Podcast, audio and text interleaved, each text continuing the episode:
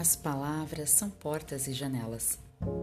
Se destrancamos as portas, o enredo do universo nos visita.